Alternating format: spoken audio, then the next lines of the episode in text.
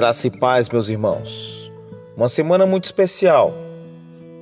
Uma semana que antecede o Natal. Semana em que nós comemoramos com mais intensidade o nascimento do nosso bendito Salvador. O evangelista Lucas narra para nós o contexto do nascimento do nosso bendito Salvador. Lucas capítulo 2. Naqueles dias, César Augusto publicou um decreto ordenando o recenseamento de todo o Império Romano. Este foi o primeiro recenseamento feito quando Quirino era governador da Síria. E todos iam para sua cidade natal a fim de alistar-se. Assim, José também foi da cidade de Nazaré da Galiléia para a Judéia, para Belém, cidade de Davi, porque pertencia à casa e à linhagem de Davi. Ele foi a fim de alistar-se com Maria, que estava prometida em casamento e esperava um filho. Enquanto estavam lá, chegou o tempo de nascer o bebê. Lembre-se, Natal é tempo de cumprimento. Natal é tempo de lembrarmos da fidelidade do nosso Deus, em prometer e cumprir as suas promessas. Esse contexto são de 400 anos de escuridão 400 anos de desesperança, 400 anos de silêncio de Deus. Mas lembre-se que Jesus é Senhor da história e também do tempo. Paulo nos diz em Gálatas 4:4.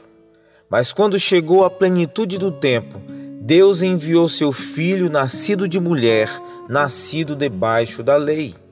O Deus homem nasceu. Deus veio ao nosso encontro.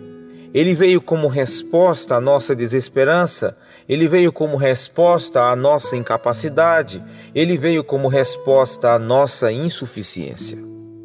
Quando ele veio, ele não encontrou lugar adequado, digno para nascer, mas Augusto estava no seu palácio reinando sobre o mundo, um anticristo, um Deus falso.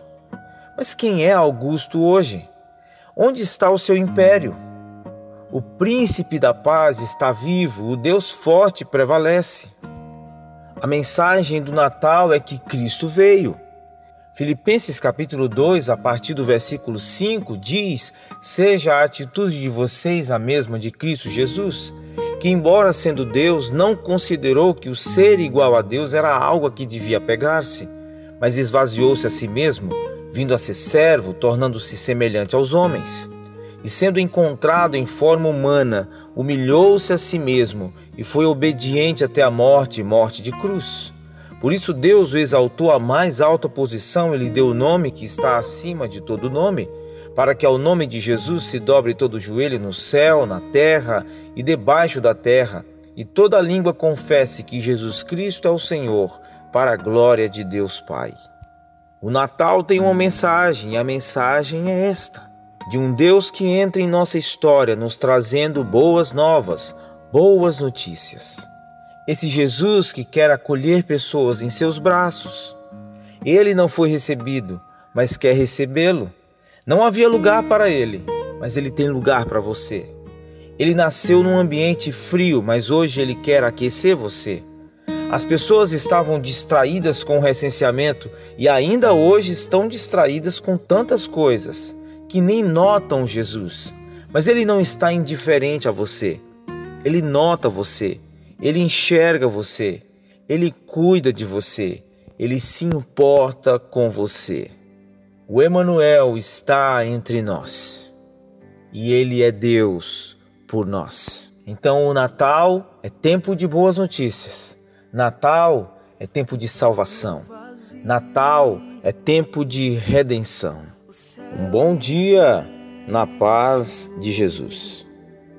Em reverência, contemplam o Rei que nasce entre os homens, profundo mistério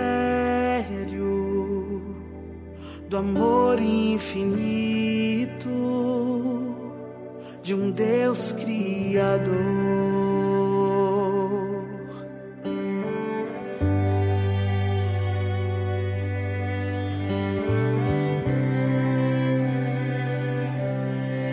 graça divina,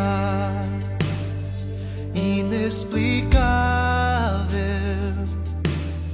na manjedoura. O menino está, deixou sua glória e majestade deixou sua coroa